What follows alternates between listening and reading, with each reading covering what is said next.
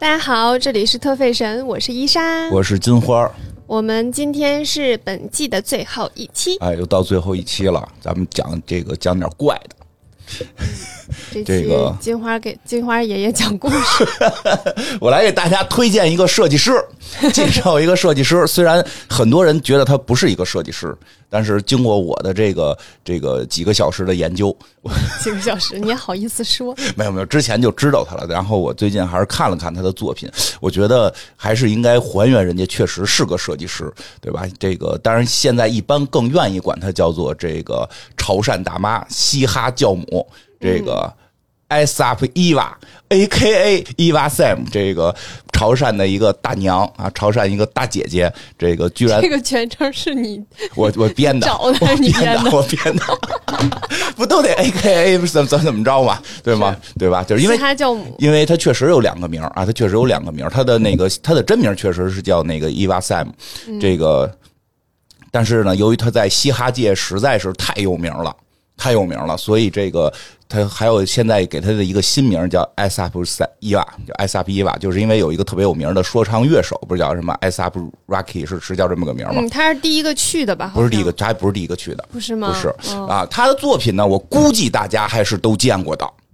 嗯，我估计大部分咱们国人是看到过他的作品，但你不知道，你不知道在哪儿看的呢？因为前几年有这么一个加拿大的罪犯呀，在这个咱们的电视台上边老老这个串的慌，对吧？这个他应该是带了很多他的作品，哦，因为呢，因为呢，这个因为现在这个这个这个伊娃呢，就是这个水平已经到了什么水平？就是说，如果你想搞说唱，你在美国，你想搞说唱，你必须得拜他的码头。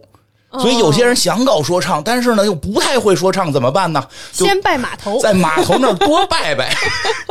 所以确实有伊娃和这这个罪犯的这个合影啊，这去了就相当于进顶尖的圈儿了。不能光是去，得买。呃，我的意思就是买了你就是起码是圈子里的人对，了。而且买了之后呢，你得一层又一层的套在脖子上，一层一层套在脖子上，你这就就显得就是我是圈里人啊，我这金链子不是菜白买的，我这得在那儿合个影吧，就是合影啊，都合影啊 必须。得合影。所以为什么我特确定大家可能看过他的作品呢？因为确实这个加拿大罪犯当当时合影是是有的，在网上是能找到的。然后，所以他我估计在参加一些嘻哈节目的时候，带的里边应该是有他的这个作品的，因为他得标标示我会说唱啊。因为你看你们这些说唱的，你们都没带伊娃大姐的链子，我带的是伊娃大姐的链子，那这这都能上墙吗？去合影？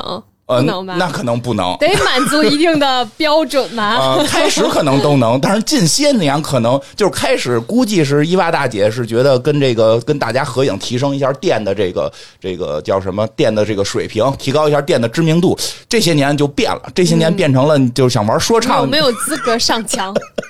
对 对对，但是真的特别有意思的时候，他这个先说一下，这位大姐是一个咱们中国潮汕人。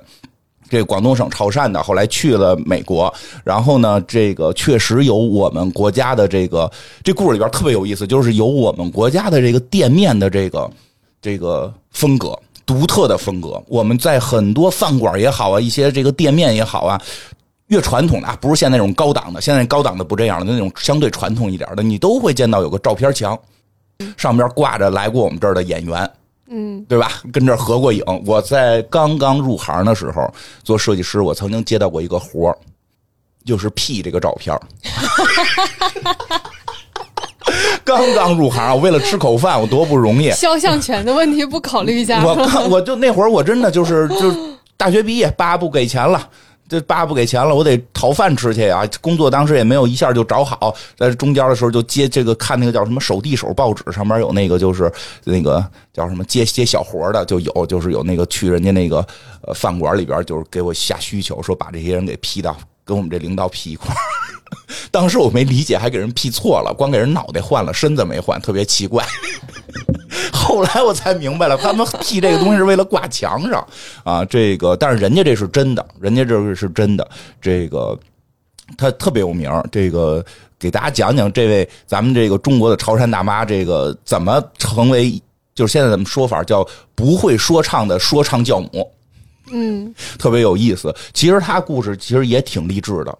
他是这个呃，最早就是咱们潮汕人，他开始是跟家里边去的这个澳门生活，他在澳门生活的其实还觉得可以，那是很小的时候啊。他在澳门生活觉得还不错，因为也都是那个也能说中文，也都那个能正常交流，对吧？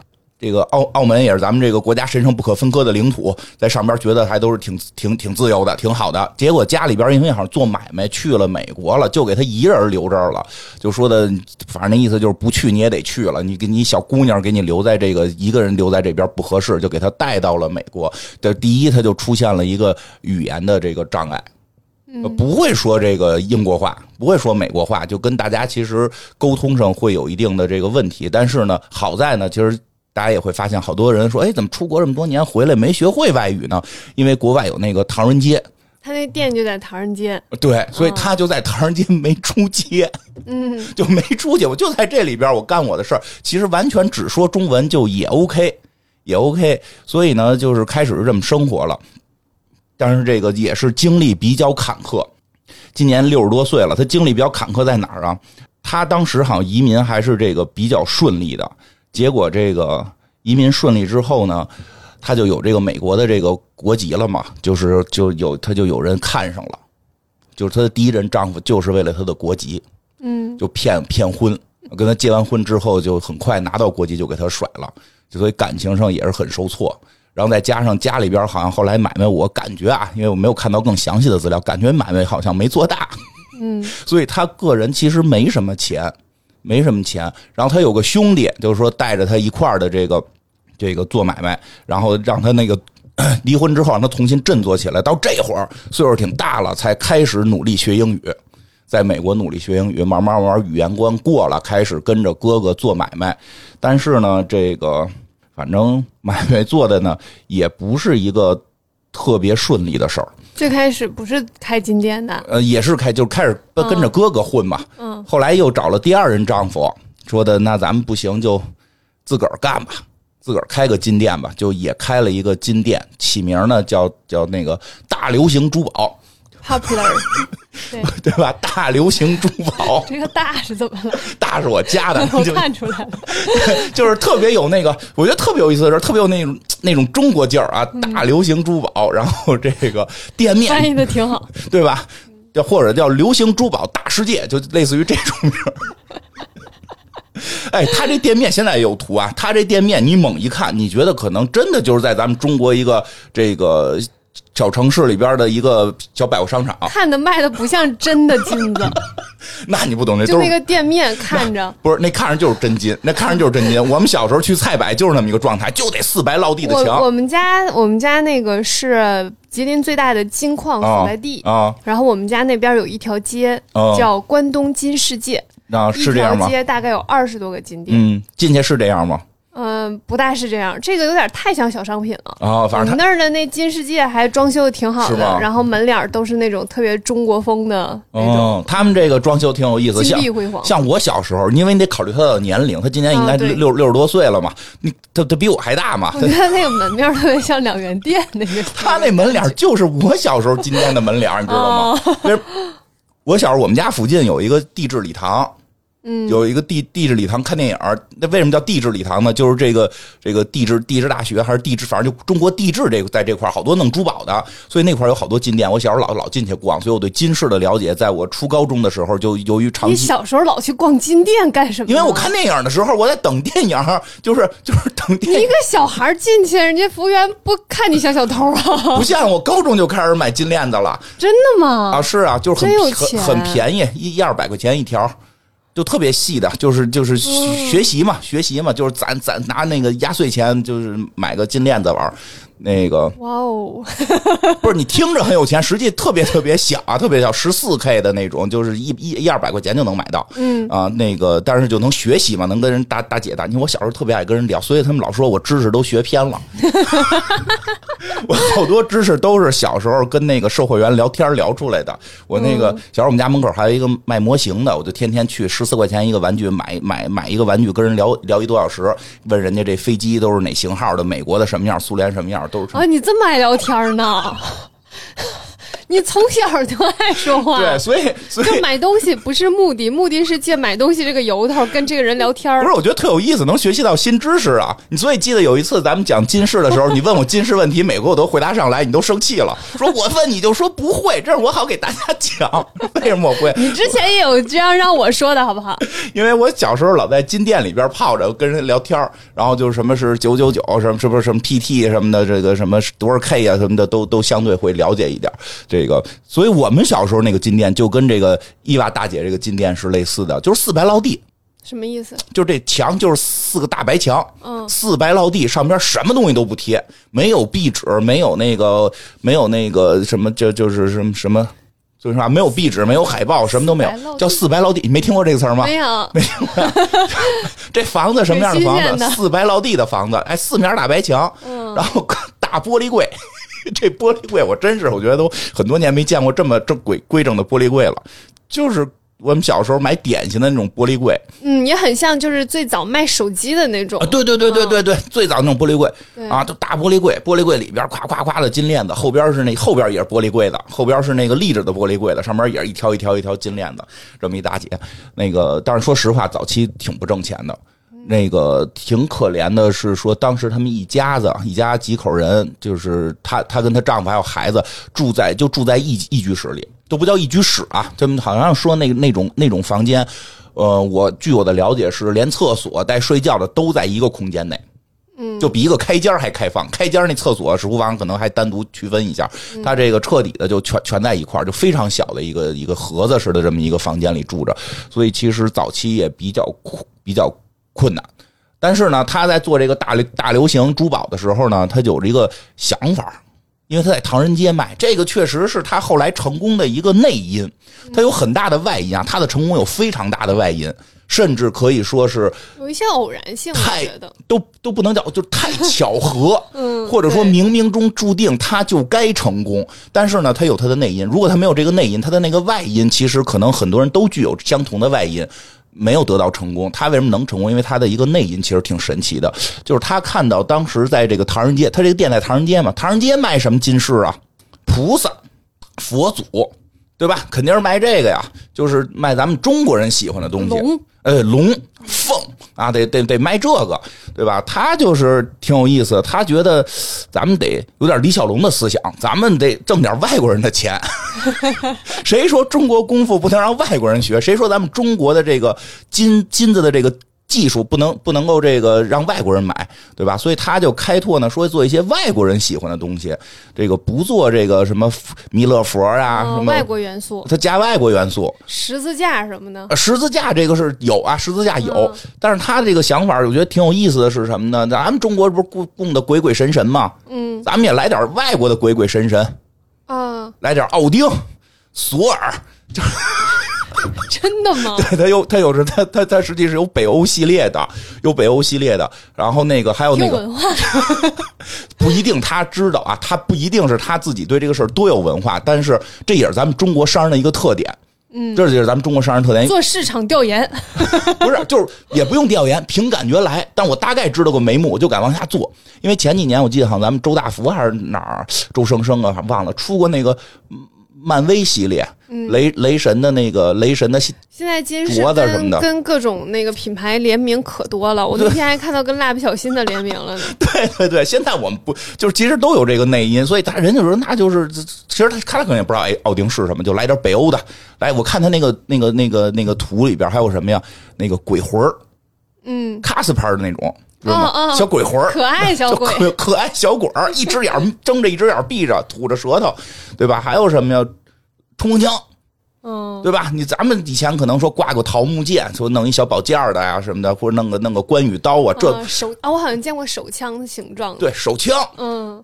A K 哒哒哒，我还有见过那个就是美元 logo 的。啊，对，美元 logo 那是必须的，因为后来它跟这美元 logo 有关系。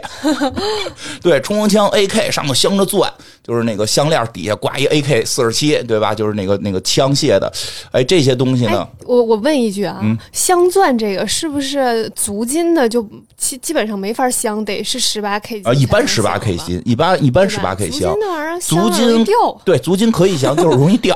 你是吧？你就不豁着掉的话是可以镶的。呃，确实足金容易掉，而且还有什么呀？还有什么呀？大金牙。嗯，金饰咱们怎么能少了金牙呢？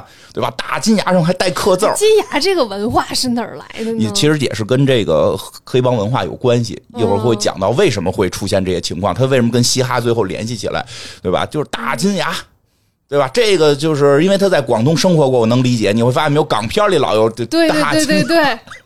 这个其实我一直很好奇，有金牙，我最有意思，我看他做金子的硬度又不够，他他就有用的，他是有用的，他做最看他那设计也挺逗，那金牙上面还刻着字儿“善恶”，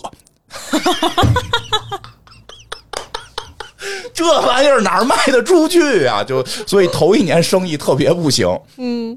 但是这这这个头一年生意特别不行，这个因为中国人看了这个觉得很可笑，你就怎么会买这个呢？但是毕竟你在美国，虽然你是唐人街，对吧？他还是在第二年的时候就有了一个有外国人来了，嗯，说有一天有一个黑人大哥，小哥吧，应该当时是问这个反戴棒球帽，就跟你今儿戴着帽子了，反着戴。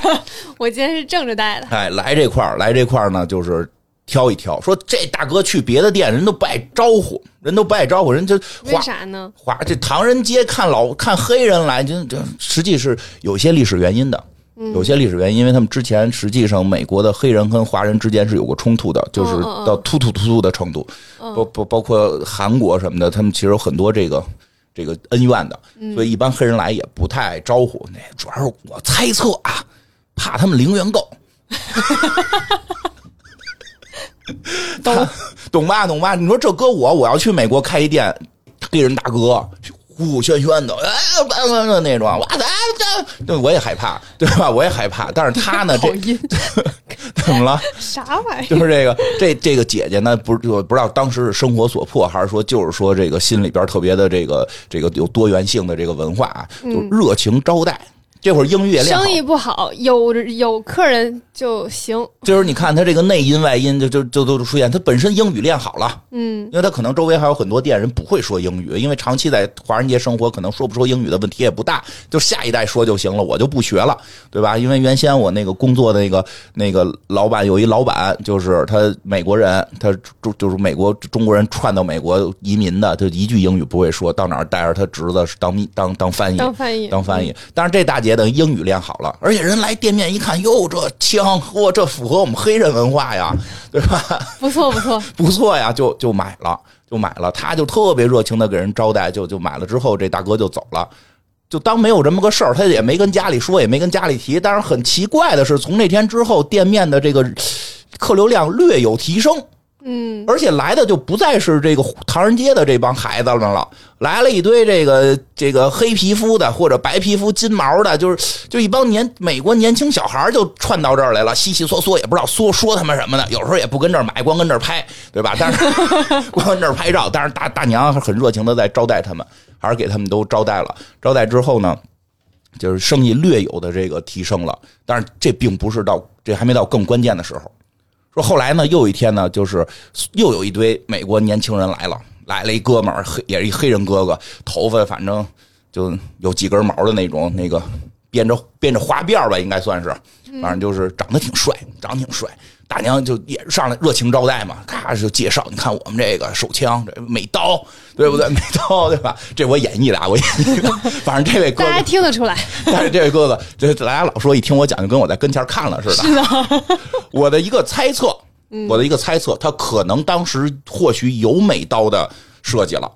所以这位哥哥就喜欢这个吧，可能是吧，就对这金店一下就喜欢上了。这位哥哥就买了好多他的金饰，买了之后说：“哟，买这么多，你这是我的这个幸运客户啊，大客户啊，VIP 啊，咱们合个影吧。”就合了个影。照的时候，这位哥哥呢，好像有一点这个同意照，因为很喜欢这个店啊，这个。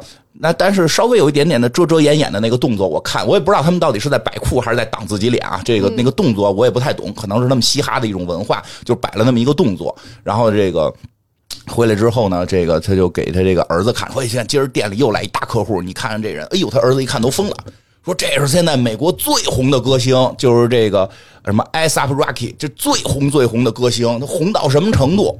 他那会儿可能应该在之前一些年了。这个这个人，这个人我不知道现在大家知不知道啊？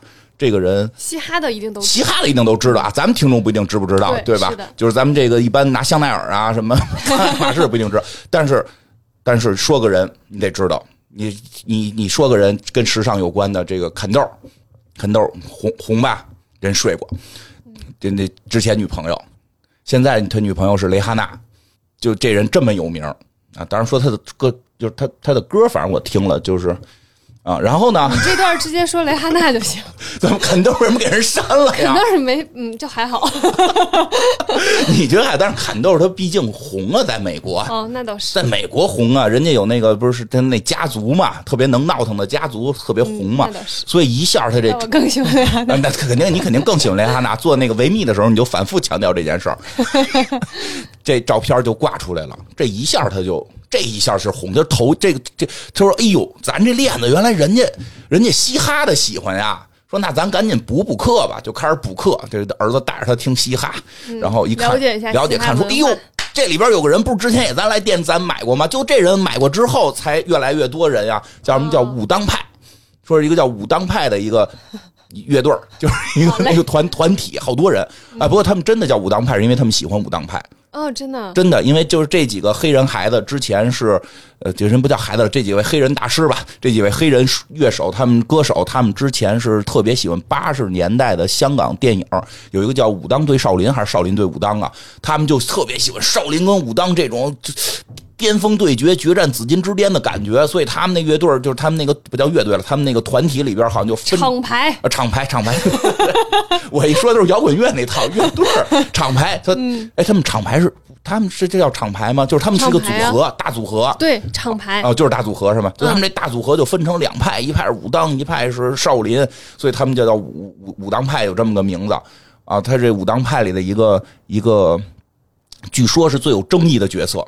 啊，据说很有争议。之前是进进出出，在这个组合里边说的那个，有的时有时候可能，嗯，人家不要他了，他还得去开出租车搞跑生活。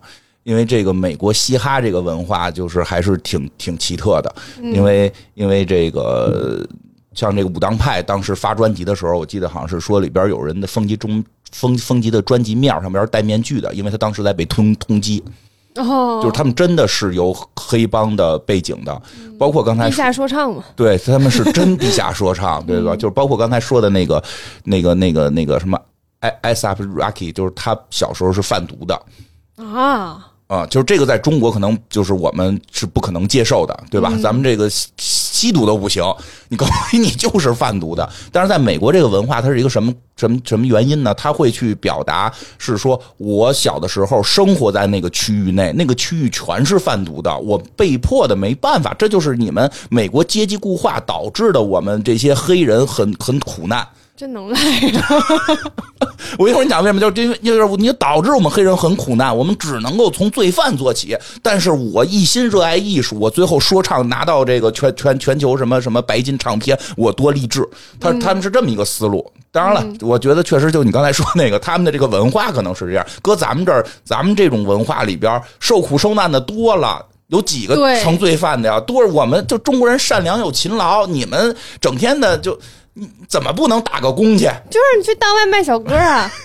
但是人家那个文化里边不这样，嗯，所以他那个文化里边就带有那种炫耀、宣扬，就就那种气儿就得起来。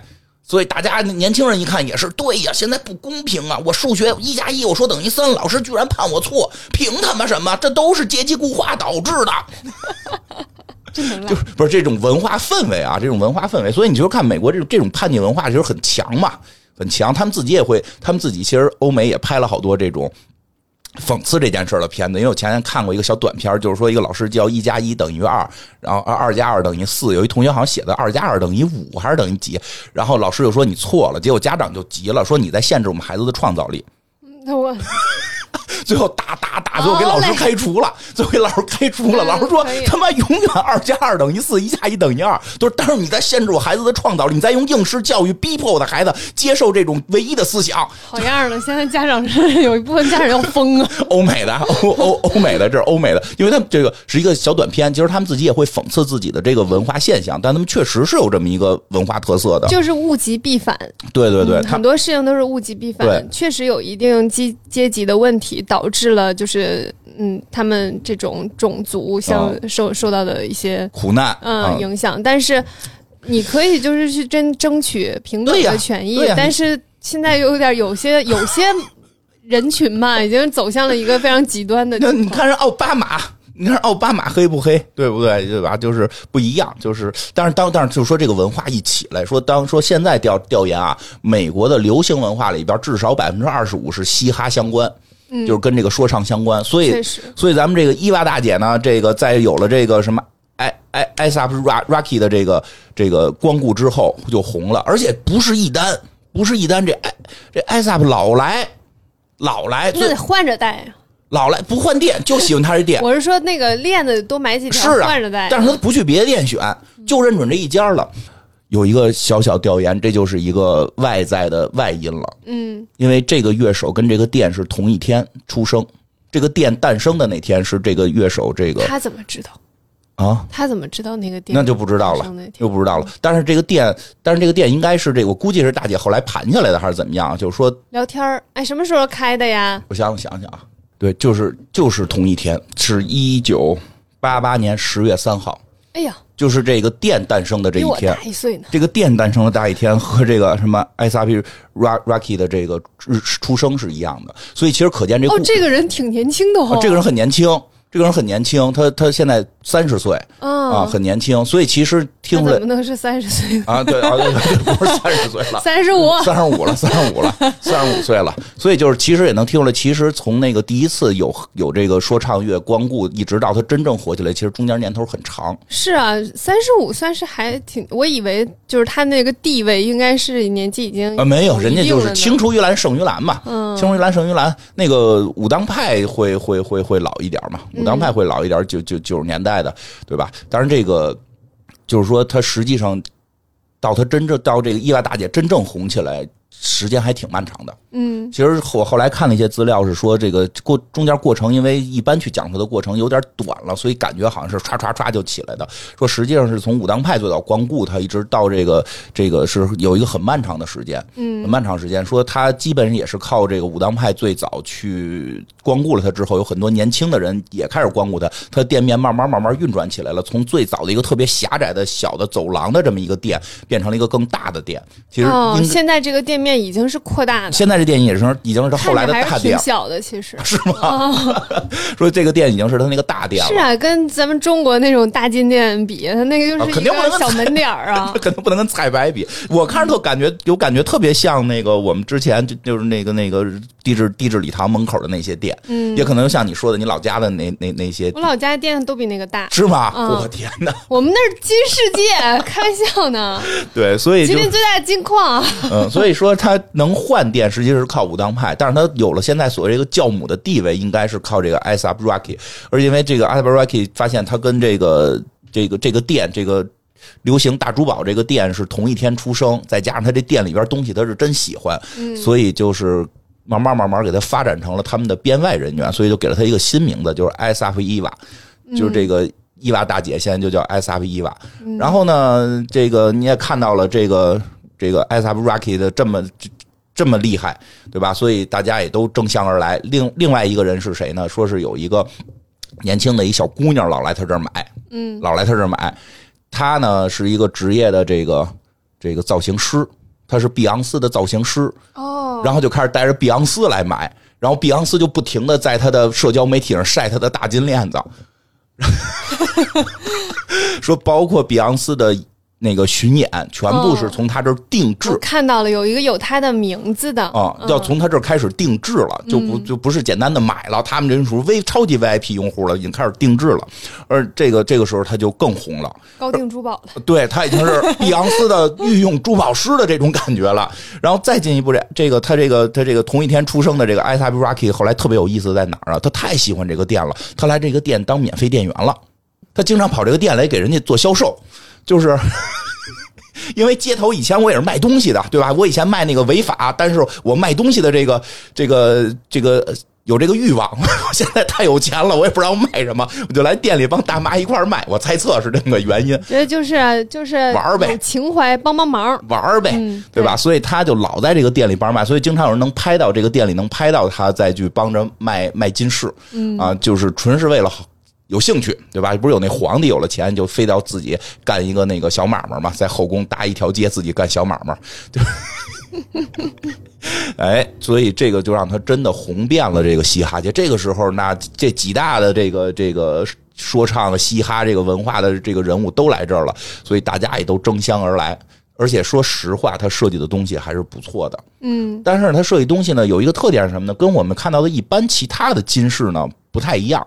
咱看到的，比如说这个是卡地亚呀，什么这个蒂芙尼啊，这些人家还是追很追求设计感的，所谓的设计感。但是它的这个设计呢，是很接地气的。就刚才说了，有什么冲锋枪，对吧？这个这个坦克车，什么大美刀这些东西。其实我就想，你说那些嘻哈的乐手想去买这些东西，去去卡地亚可能也买不着。嗯，我觉得嘻哈这一系列的珠宝和我们传统意义上认知的完全不是一个路线。对，嗯，买不太着，而且吧，我估计价格上也有问题。这就是说一个很关键的问题了，就是为什么这帮嘻哈的人这么爱戴大金链子？对吧？为什么这么爱戴大金链子？其实这确实是有一定原因。跟东北大哥爱戴大金链子是一个原因，是同一个原因。包括你看香港的古惑仔也戴，所以这时候就发现了，就是说我们这个虽然略有刻板印象，我们不接受刻板印，就是认为刻板印象不好，但是一个刻板印象的源头还是有的，就是。对吧？这个我们都身上也都带着画对吧？但是一般我们会说的离带画的远点 你是说我的刺青吗？对，身上的刺青就是几大元素啊！你看这个很有意思，就包括美国的这个这个，因为这刚才说到了这这几个这个大说唱大家都是有这个犯罪背景的，嗯，都是有一定这个之前的犯罪背景。那么他们其实这个文化就是跟犯罪是有关联的。嗯，呃，古惑仔也是也是这个。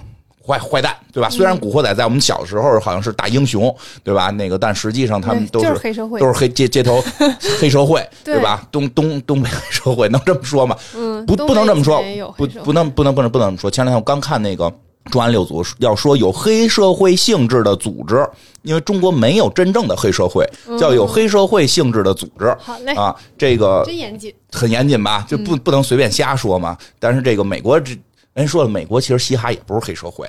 叫帮派，黑社会不穿这样，黑社会都是西服，都是西服揣着。黑社会感觉比他们有钱一点，是不是？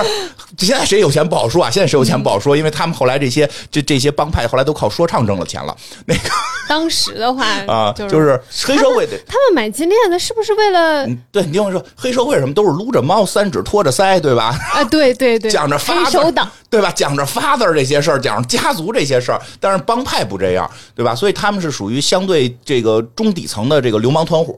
他们为什么小混混？小混混，他们几大特点啊？几大特点，第一。身上一般有刺青，呃，爱戴墨镜，爱戴大金链子、大金牙、金表，而且还有金表，特别重要。这个、这个、这个、这个东西，就是你说同样价格的，他就得来一金金表。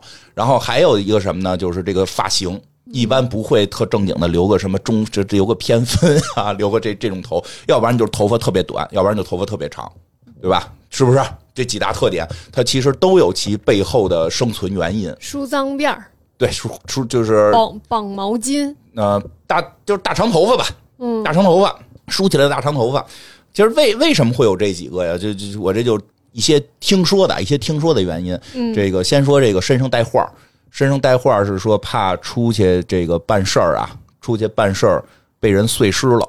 哦，能找着能找着谁是谁，因为他们当时甭管是这个美国的黑社会黑帮啊，不叫黑社会，就美国这帮流氓团伙这帮帮派，还是说是香港这帮香港这帮古惑仔，经常你看那古惑仔哪儿都啪啪出去砍，脸可能会砍花了，而且有很重要点，不是说你头没了，其实砍花了就肿了，肿的跟猪头似的，你可能很难认出来，就是很可能就是砍之后脸上带伤之后就肿了，它不是留个疤的问题，就可能砍伤之后你脸就咔就肿起来了，不太好分辨。这分不清谁是谁，对，比如啪过来，因为砍肯定砍脑袋呀，对吧？啪脑袋，叭一大刀下来，本身就花着带着血，然后再肿着，你怎么分辨？所以他们打架时候，你发现经常光着膀子，就是带着我的画呢，我的画是我的身份。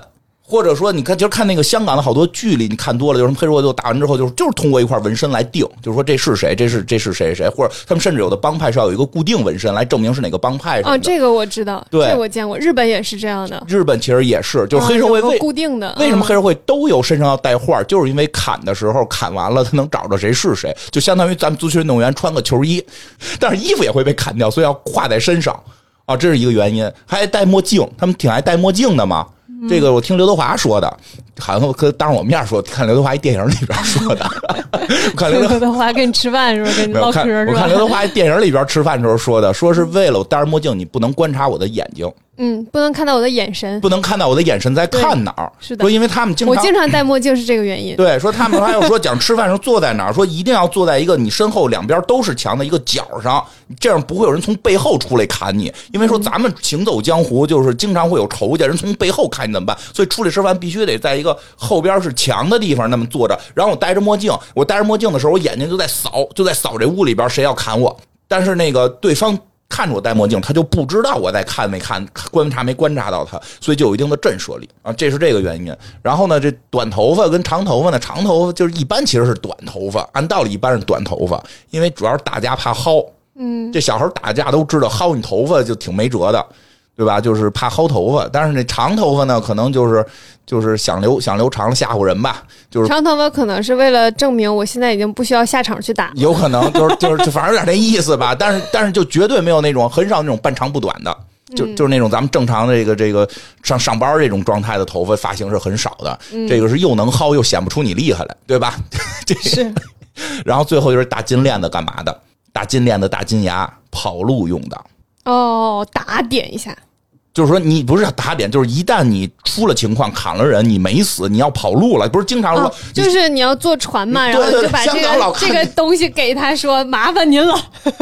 对，我我跟你讲，这就是叫什么？就是这个江湖就这样，而且这个文化，有人曾经在这个透露过。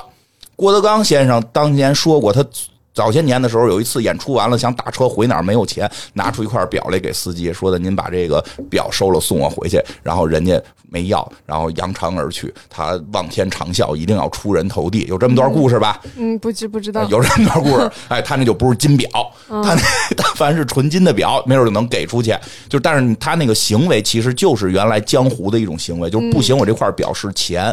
电视上总那么演。对，就是，所以他一定要金表。所以我后来去当过那个表的时候。我没真当，我就想看看它值不值钱。我想说，怎么还能混到这个程度？我就是好玩我就是好玩因为原先我不是老逛，后来我就在当铺。对对，当铺，因为我在北京，后来当铺又允许存存在之后。你你去的那个当铺高吗？还行，不太高，现在现代当铺了，但但是也不太低吧。反正我就是。我对你的年代有的时候不是很了解。我我去当铺的时候，也就是就上班之后了。上班之后的时候，我你看我都买表了嘛，我就去玩玩。我说看这玩意儿到底能不能当，能当多少钱？我不是有块香奈儿的表嘛，就。人家就说嘛，说这种表就不值钱，但是香奈儿的是属于这种不值钱的表里边保值最好的啊。但是说真正值钱的还得是劳力士大金表，对吧？劳力士这种牌子，或者你是金表这这这种，所以它为什么要金表？金链子也是，最后不行，链子一摘。这就是钱，所以他不能去买卡地亚、蒂芬尼，他溢价太高，他里边带着那种还那个人还得具备鉴定的能力。对，说您看我这链子不是卡地亚的呀，那没有用，没有用，谁让真是假的？对他这大金链子一般来讲是卡地亚的，如果按照就是实际的金价来去算的话，赔死了，赔死了，你赔死了，就是必须得是这种就大妈卖这种链子，真金白银，真金白银，他那个坠儿可能是有溢价的，他那金链子绝对就是金价多少，它是多少。当然了，给比昂斯他们做的肯定。手工会高一点了，嗯，所以他必须得买那种大金链子。为什么有这个这个东西？金牙也是。关键时刻把牙拿下来。关键时候是可以拿牙的。可是那个牙，我其实每次看电视上演的时候，都在思考：金子那么软，它放在那儿，它吃东西不就变形了吗？就还好吧，变不了那么厉害。它也不能吃太硬，它也不，它也不使，它也不使劲用那个咬吧。它也不是核心想用那个 咬。坚果，它那个就是藏在里边的一个财富。那个德国，德国，德国当时二战的时候欺负人家那个那个犹太人，就是给人金牙全抠了，就是就是这是一个藏富的一种方式，在当时就是说有战乱了，我藏在里边这个金牙，我搜是不容易搜出来的。哦，明白了，对吧？这比金链子还保险。所以，但是呢，这个当时不是金链子容易被人抢，金链子啪从你脖子上薅走了。比如赶上飞车党，歘一把，不是当时有那种飞车党从你脖子上薅吗？那一薅能薅断呀。这金牙藏在里头最安全，都是槽牙，都是槽牙。但是也有愣的，弄一门牙，那个太愣了。一般都是搁几个槽牙，这个金金金子做的，就是犹犹太人以前就爱这么干，他就是藏富的一个方式。但是后来德国鬼子坏，给人他们都杀了，把金牙捞出来。牙也没多少，嗨，几克重。你不能跟现在的生活 标准比呀。那个时候你有这么一。个大大金大这么一金坨子就可以了，就是够你那个啊，就是就是跑路的了，或者够你那个。想金链子那多重啊？都够你。颗牙多轻？人一边镶把把那个智齿全镶上，四 四个大大槽牙，金金槽牙。所以这些东西是有这个文化的源头的。所以这个嘻哈乐又由于源自于帮派。嗯，嘻哈乐实际上最早我看的说法是说，就是这个黑人大哥之间来去调解兄弟们之间的战斗的。就跟那个原来北京那个小流氓打架似的，说我我抄人家，我抄人家，抄抄抄抄到上头一总流氓，对吧？我总流氓就说算了，总流氓算了，吃顿饭，看吃吃个面去，看我看我面子，咱们吃。相当于教父，对，比教父还是有一定距离的老炮儿，老炮儿啊，当时老炮儿说吃个面去，抽根烟去，就咱们的文化。但是说他们那文化里边呢，就是说那咱们得说道说道这个事儿，说道说道这个事儿，他放起音乐来，我得啪啪啪说一堆我的理，你啪啪啪说一堆你的理，最后中间那个大哥就说。拿这事儿谁对谁不对，对吧？说据说啊是有这么一个文化的源头从这儿来的，有的就是 打架变吵架呗。啊，对，其实就是打打架变吵架。但是黑人黑人的这个，我觉得这么说特别现在不正确啊，就是说有些刻板印象。但是我确实觉得黑人的这个种族天赋在。歌唱歌跳舞是的，运动这个拍片儿当总统方面都特别的强。当总统方面这个事儿不用再聊聊吗？他们不是说四大职业嘛，四大职业嘛。但我确实就是觉得他们乐感真的很好，太棒了，他们的乐感，就没怎么见过乐感不好的。对，就是虽然在那个什么。This is us 里边表达了过演过那个乐感不好的黑人兄弟的尴尬，嗯，很少，特别有意思，就是就是就是一个黑人爸爸，就不是黑这个黑人爸爸，这个爸爸从小是在白人家庭长大的，本身就没受到过太多的这个艺术的。陪交流，然后自身又一点天赋没有，然后后来他亲爹回来，他亲爹是个艺术家，嗯，然后那个他的他的儿子就特别看就看着爸爸说：“爸爸，你黑人就是你是不是能表演一个？” 后来就练嘛，就练的特别烂，然后去表演特别次，说特别尴尬。所有人都说黑人能歌善舞，我怎么不像个黑人？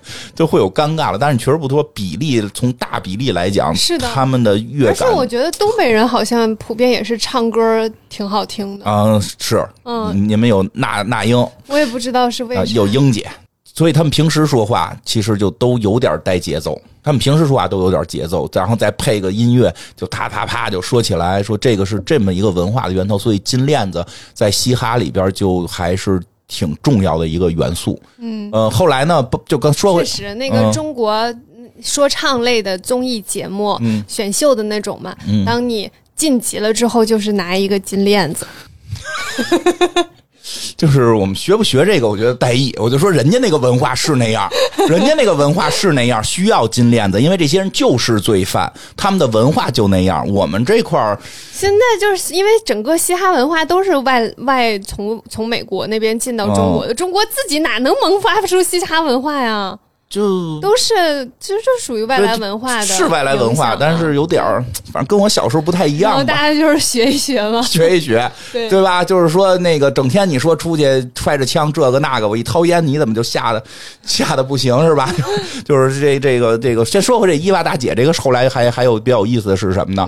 是这个有些在嘻哈界还有一些特点的是什么呢？就是他们那个歌词儿，因为平时就是之前这个文化就是开始就是互相骂街的这么一个文化嘛，所以说说歌在。哪儿？我是谁？对吧？我在哪儿买的这个特牛逼？对吧？所以他们这个也在歌里边唱了。唱了这个店，写歌词，写在歌词里，这是他们一个特色。所以我就突然想起来，我们这期的一个场外顾问，嗯，这期有一些嘻哈的文化，我还是问了一下我们这个一个场外顾问，这个 baby。我们顾问没有来，我们顾问不来的比较害羞，是这个也是就是是我们原来的一个好，是我们一个好朋友，原来我们的同事啊，这个对，没有他我也不可能认识伊莎。哦，对他介绍他介绍我去的那个那个广告公司嘛，对吧？然后呢，他呢有一个很特殊的身份，他是这个这个应该让说吧，应该让说可以可以说啊，对，他是这个是这个热狗的这个中国的叫什么？粉丝头，粉头，他是个粉头啊！对，他是这个粉头啊，呃，而且呢，粉到粉头到什么程度呢？他能够同台和这个狗哥一块儿唱唱过歌，唱过歌，说这是他的人生巅峰，在演在演唱会的时候一同台跟狗哥一起说唱，他自己唱的也非常好，他自己他能当粉头能唱的差吗？他唱的那不一定啊。是吗？啊，有可能就是粉丝就是喜欢听，但是但是他唱他真的唱的特别特别好。咱不说他名字吗？说他哪个名？得说 baby 那个 baby baby A K A 暖暖 A K A 李雪。怎么要说人家大名呢？baby baby 就所以就出现了，后来出现一个很有意思的事儿。他这个因为跟狗哥关系太好了，他们俩这个微信也老聊。后来狗哥把他的这个一些事儿也写到了他的歌词里，所以就出现了一句好像是什么。对，有一首歌里面有他的名字。对，但前头好像接的是天使吧？就接的是什么被？反正是 baby，算是 baby。后来就呃，就就有一个这个艺人也跟 baby 有关的艺人就说狗哥骂他。真的有这事儿啊？上热搜了？真的吗？我不知道哎。上热搜了？我知道那首歌里有他。你不知道这事上热搜了吗？他 自己还发了一段呢，就是跟你有什么关系啊？我跟狗哥，人狗哥唱我的名字，你怎么还上来带贴的呀？就我也不知道这事儿。就就是就是，反正是是是有这么一个，哎，我查一下吧。啊，那句原歌词啊，原歌词写的是那个，就是狗哥那个歌词是“你是我的 Angelababy 还是 Baby”，就是那个 Baby 是 Baby，就是因为我们那个这个好朋友，他他的网名就叫他的这个艺名就叫 Baby，就不是 Baby 是卑鄙，你可真卑鄙，这个卑鄙，对吧？他狗哥可能写的时候，这个这个字儿其实念卑鄙，卑鄙啊，卑鄙，你还给我正音，对吧？所以就有这么一句词儿。后来这个这个 Angelababy 就说是骂他，然后但实际上我们自己。都知道，都知道，都知道是他，因为他名字就叫这个。对，其实可能写的是这两个女孩儿，就就就这个就是提了一下呗，因为他们唱歌不经常会突然就提个谁，突然就提个谁，就就就就这样嘛，对吧？我们我们知道的是在说说他的这个好朋友，这挺有意思的。然后后来呢，这个说这大姐，这伊娃大姐，这个她的店，后来还成了这个谁，这个艾萨 Rocky 的这个 MV 的场地。哦，后来有一首 MV 就在他店在那录的，那个 MV 简直像给那个店录的一个宣传片儿。就他们在大金链子店里边四白落地的那个玻璃柜子上面站着，然后穿特奇怪，拿着大金链在手上来回比划，然后挺好。当然那个是他穿插的镜头，中间还有一些其他镜头，还有一些其他镜头。然后，所以这个现在这个。伊娃大姐的店就已经是这个，就号称嘻哈教母了。但是她自己好像并不会说唱，就是说不会说唱的嘻哈教母。应该是。而且比较有意思的是，这个大姐你猛一看吧，一点设计师样没有。我现在觉得她应该，就我觉得应该算设计师，因为它里边是有些设计的，只不过跟我们所一般理解的那种设计不一样。嗯，它是把咱们中国传统的一些具象设计给它弄成了。这个欧美文化的，对吧？我们原来挂个宝剑，咱们这会儿挂个挂个冲锋枪，就这么一个变化。但这确实也是一种设计，嗯，对吧？其实现在整个那个嘻哈文化的这个珠宝已经出现了很多潮牌，嗯，然后他们，你说这些潮牌的设计师难道就不能叫设计师？所以他也算，他也算，他设计那大老虎脑袋。说实话，就是那个几何形状的老虎头，大家有兴趣要能搜能搜着，其实真的还不错，很有设计感，嗯，很有设计感。当然是不是他自己亲手设计的，这个不好说，嗯，但是我觉得肯定是人家这个指示的，嗯，就是人家下指示嘛，对吧？就是这个，所以他在这方面的这个能力还是有的，所以这个东西非常受到大家的喜欢，我觉得应该算是设计师了。然后，然后呢？我确定她是是是吧？所以这个，但是呢，特有意思，他他就是染一黄头发，这大姐个个这个就是，反正你怎么看她都不像是，确实很像那个，就是广东人那个，嗯，包就包租婆，就广东大妈那种。对，就是你怎么看你都无法把她跟这个嘻哈，嘻哈 潮潮最潮的金金金这个最潮的金饰设计，就你无法跟它联系起来，你无法把它的形象跟跟这个这些东西联系起来，但它就是这这个是我觉得特别有意思的地方，而且他用的方式都是我们中国传统的勤劳的这些这个商人的一些传统智慧，什么贴个明星的照片啊，然后这个这种设计方式啊什么的，不对吧？这个也挺好，这个把这个。把这个嘻哈文化给吃了，吃下来了。不过不得不说，嘻哈文化其实就是就是黑人这些嘻哈文化。你刚才武武当派，他小时候就喜欢港台文化，嗯，他们小时候喜欢港台文化的，对吧？那个谁，那肯爷不不还是说跟那个中国上过学吗？啊，不知道，好像是，嗯，跟中国好像上过学，这个这个就是是有一定的这个这个是。行吧，然后呢也差不多了。其实刚才再说个我个人想聊的一点关于嘻哈的话题吧，因为我并不怎么听嘻哈。你以前听啊？我其实后来研究过这个事儿，我发现我有一个特点，就是我其实对很多领域都不喜欢，我只喜欢这些领域里的一些人。嗯，能体会这句话吧？能。对吧？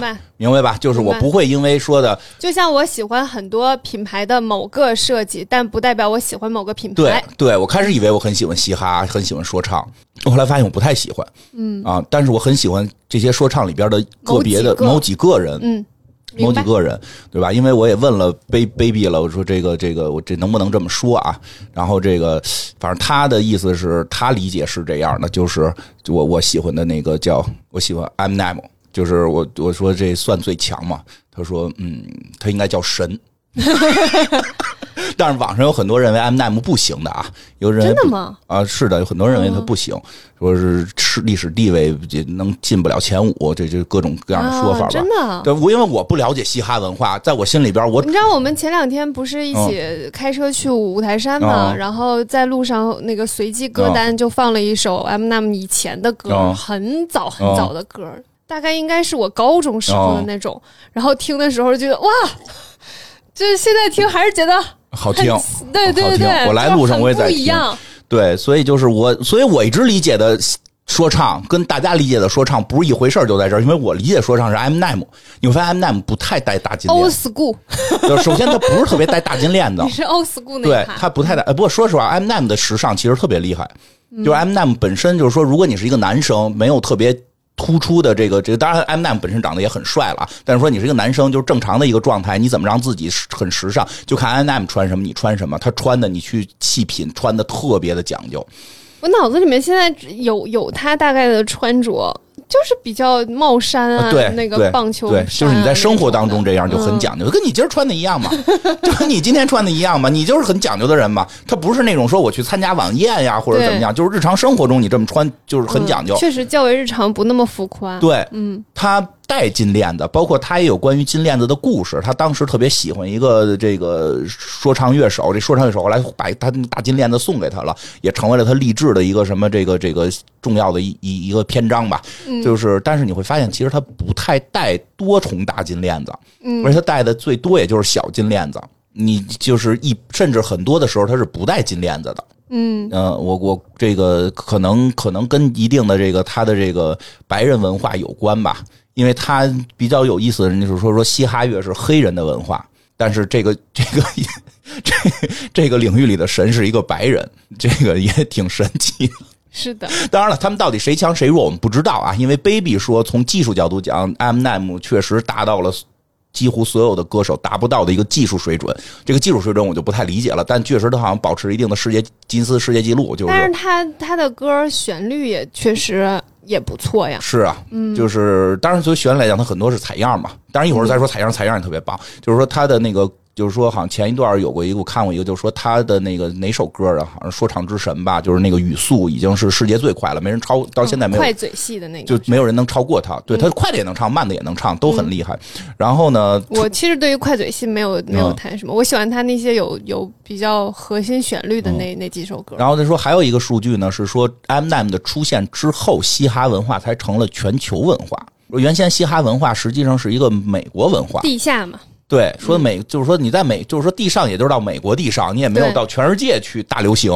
说这个文化到了全世界大流行，是，毕竟我们第一批打口碟就是 M n a m 对，说 M 说的有，反正我个人会觉得，如果没有 M n a m 可能中国说唱也很难起来，因为中国最老的一帮说唱的时候都是什么 Lose My Myself 的这这这这些起来的，对吧？所以就是也不，但是他们不是不是最早，最早是尹相杰。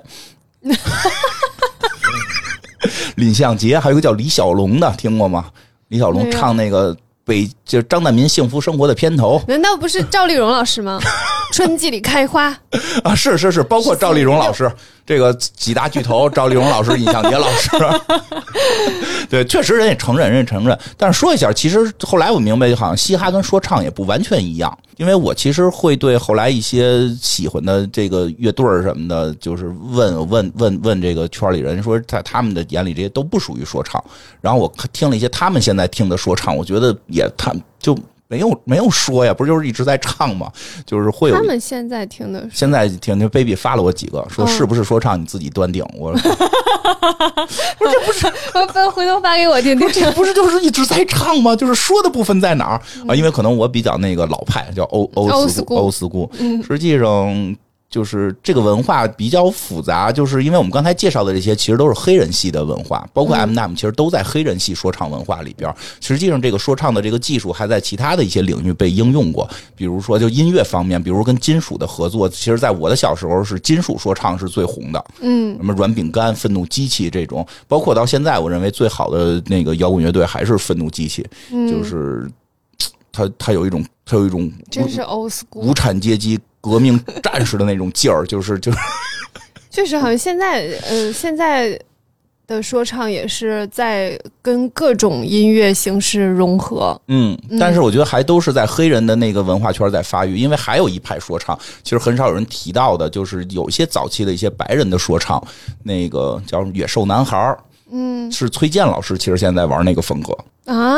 崔健老师那个算不算说唱？就是后来的那些歌，什么混子呀，什么哎，是哈，他那个算不算说唱？很难讲。其实他玩的就不是黑人说唱，他玩的应该叫是野兽男孩那个派。我不知道那个派别叫什么，因为我在喜欢听听音乐的时候，我看过那个野兽男孩的那些 MV 也特逗，做做他们大机器人里边咣咣跟人怼这种。然后这个他是那种那种流派的说唱，那个流派就感觉就是跟黑人的那个差距很大，差距很大，也。也不怎么哦，你这么一讲，我好像觉得这个说唱的这个音乐有点没有什么特别明确的边界。对，实际是，但是现在感觉在去画，要去画这个边界。就原先其实其实包括在国外，就很多还有乡村说唱，Kid Rock，我觉得那都都叫乡村说唱了。就是就是美国大白人抱抱着帕米拉安德森大胸妹，然后 戴着墨镜，穿着貂，然后唱着一嘴美国农村味的说唱，就。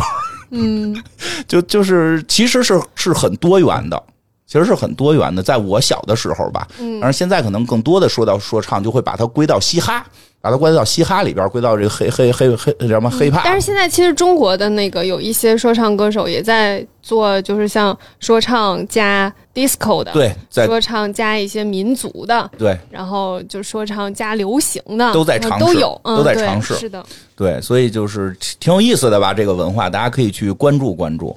也有我，我其实不是很喜欢就是说唱，但是还是有一些我觉得挺好听的。你那天听的 M M 的是什么歌啊？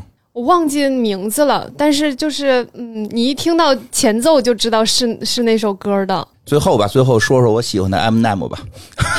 行，最后我说两句吧，因为真的我喜欢他的时候很神奇，因为我实际上呃最早知道这个人，我应该可能是中国最早听 M N M 的人。嗯。至少是一批吧，就第一批吧，就是是怎么呢？是当时我那个朋友去爱尔兰旅游嘛，不是旅游，爱爱尔兰留学嘛，摇滚的玩摇滚的去爱尔兰留学嘛，他就一直在在国外，就是留学是为假，学习为外国的这个音乐为主嘛，就外国有那个那个音乐电台嘛，不是电视台嘛，就会把那些音乐电视台的那些摇滚乐全录下来，就是当时的类似于什么 Cohen 软饼干啊什么的，这些都是正正正在往上走的那个年代嘛，然后录下来了好他们的好多 MV，还 Manson 什么的，然后就是给我看。给我看，拿家去看去，然后就看着看着，中间出现了一个奇怪的人，像小丑一样站在电视机里边学克林顿，嗯，学克林顿，然后一会儿学克林顿，一会儿学曼森，就就特别还还还还有一段，我觉得好像是在学《楚门世界》，就就是唱的叫 My Name Is，然后就是那个整个那个歌就是觉得特幽默，像在像说相声。因为我觉得就是就就特别逗，然后就开始关注到这个是应该是 M Nam 的最早的那张专辑里的一首歌。听说这首歌是他第一次见到他的音乐制作人或者他的老师 Doctor Dre 的时候，那个 Doctor Dre 放了一个曲子，他现场就就唱了唱了一部分。哎，你是怎么？我我说个题外话哈，你是怎么做到对于所有的事情都感兴趣呢？就所以你看，我对说唱其实不感兴趣，我只是对这一个人感兴趣。是我的意思是你对所有的领域都有感兴趣的点，因为这个人很好玩，太神了。因为这个人真的太好。他们之间有共同点吗？就是你各个领域当中那个有趣的点，他们我觉得是有的。共同点是什么？他的幽默感和他的善良。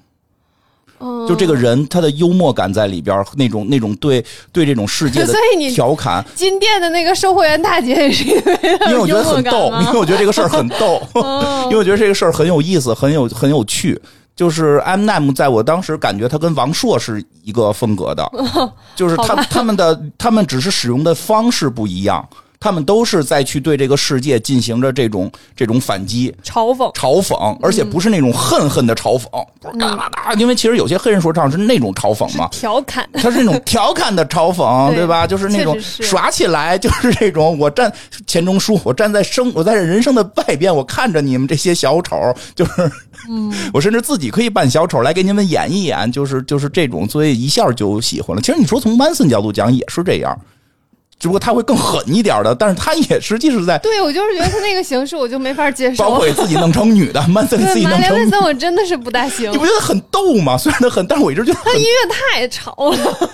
对他只最后表现形式很吵，他的表现形式很吵，但是但是他也很幽默呀。对，我觉得所以你有一个很厉害的点，就是你可以把很多东西。包离开去看。啊，对，就是它是什么形式不重要，对。我能看到它内核的这个这一点，所以他从 My Name Is 开始，我就就开始喜欢他了。后来听了他第一张专辑里边有一首歌，我印象特深刻，就是那个歌名我也忘了啊，当然那个是一个故事，我第一次知道歌能够这么讲一个故事，什么什么就是讲那个什么一个一个一个男生出去晚上开派对什么，看见捡要捡个尸。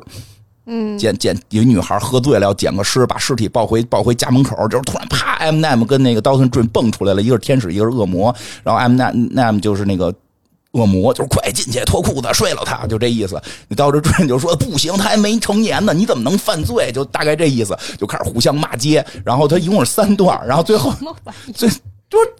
劝人向善嘛，这不跟评书相声一样吗？劝人向善嘛，第三段是第三段特逗，什么那个是好像是叫艾迪吧，一个工人下班回家，打开屋门，看到里边他的媳妇儿跟别人在床上，这个时候就开始掏枪，这个时候啪一下俩人又出来了，说别打别打，不能打，不能杀人。然后那个 那快杀了他，这这女的就就让你戴绿帽子，快宰了他。俩人就对骂，俩人对骂，最后最逗的是最后 M Nam 给刀子坠骂急了，就是天使跟魔鬼打。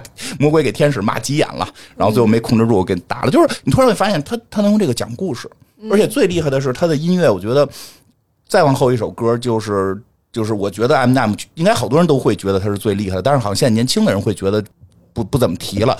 就是叫那个什么斯坦，嗯，就是他找的那个低嘟叫 Dido 对吧？是叫 Dido 吧？嗯，Dido 做的那个。就是采样，就是实际上带的歌是先有的，叫《Thank You》那那首歌特别特别好听，然后一直都是下雨的声音，然后唱的是一个恋爱的故事，然后那个他的制作人就是找到 Dido 说的，我想用你这个采样，后来就就就同意了嘛，然后他根据这个采样写了一首歌，写的是这首歌厉害到什么？斯坦斯斯坦斯斯。斯叫怎么说？嗯，就是斯坦那个名字嘛。嗯，这首歌厉害到什么程度？最新的好像牛津词典吧，把这个歌名已经做了一个名词和动词的那个注解了，它已经算一个英文的新单词了，代表的是狂热的极度粉丝和这些粉丝的行为。这首歌特别有意思，是他先用一个叫斯坦的人的那个名字来模拟给他写信嘛，写了三封信。第一封信就是我特别喜欢你啊，什么什么的这种，能不能见你啊？第二封信就是什么什么，我弟弟也特喜欢你，我想成为像你这样的人，我也要玩说唱。最后第三封信就是你他妈为什么不给我回信？你是不是看不起我？这个那个就骂 M M。最后说我他妈现在已经喝了药了，已经喝了酒了，我给我媳妇儿关进后备箱里了。然后那个就是我现在媳妇儿也怀孕了，我现在哎我操，我怎么忘了？这个我现在那意思我要自杀，然后哎我但是我忘了我怎么把我这磁带录好的给你，然后之后就是一个采样声，就是一个车冲出那个冲出这个桥掉在河里的采样，嗯，就是我觉得突然你就会觉得他用声音构建了场景，他用声音讲述了故事，很有画面感，对，就是给你一种就是我觉得真觉得他把这个东西达到了一个新的一种境界，就是他通过他的采样不再是好听的一个事儿了，是他给你把这个。画面感给你补全之后，让你感受到一种新的一个故事，嗯，特别厉害，我觉得，嗯，这这个这个确实是这个歌后来也被这个名字也也被采，就是被给当成一个新的英语单词了，对吧？这个所以挺好，所以其实也并不是所有的嘻哈都是大家想象的某一种形态，就是有兴趣大家可以去听听这个斯坦这个歌，嗯，对吧？就通过斯坦后来又喜欢上了帝都。呆斗呆斗，嗯，低斗低呆斗。呆呆的低斗低朵。地朵。地朵，中文翻译地朵，因为那会儿我看开动画片叫小小和尚帝都，所以我老管叫帝都。对，就有时候会这样，就是通过一个联系到越来越多，联系到越来越多，会我会对很多事儿抱有这种有意思的兴趣，但是又不会因为它是某一个文化领域，我就要在这个里边多么的深耕，找到这些各个领域好玩的人跟事儿，我觉得挺有意思的。挺有意思的，这也是我们节目的这么一个宗旨，嗯，对吧？我觉得你还你你比我做的是多一层的，我是所有的事情有兴趣就去试试，试完就算了。嗯，哎，很可惜，我说人人各有天赋，我就是一点不会唱歌。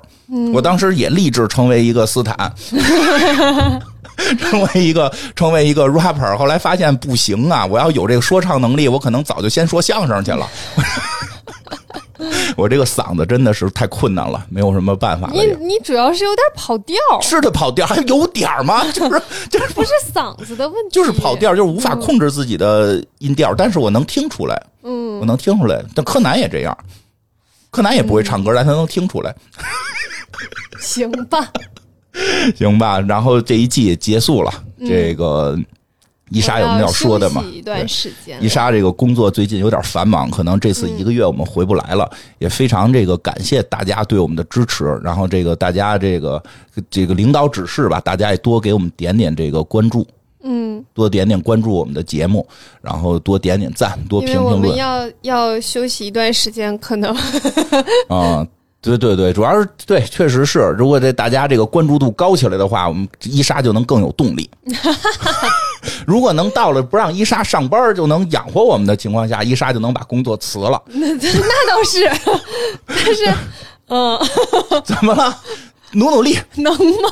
努努力，能能能都能。对，大家就是非常非常真诚的跟大家表达，就是我的工作有一些变动，然后我可能需要一段时间适应。嗯，然后所以就相当于跟大家请个假，我这次会休息时间稍微长一点，等到我新的工作，呃，给我一个熟悉的过程，然后我比较熟悉了之后，我可能对于时间的把控会更好一点。嗯，也不会太久吧，三个月吧。嗯，两个月，两两到三个月啊！如果三个月他还没忙完，我就来单口的，我就自己，我就自己模拟一杀，我就自己说一会儿，然后就开始讨厌。我不说讨厌这个反正就这意思吧，就是说你这不对，中路。哎呀，行吧，谢谢大家的这个收听，谢谢大家，大家这个两到三个月之后再见，嗯，拜拜，再见，拜拜。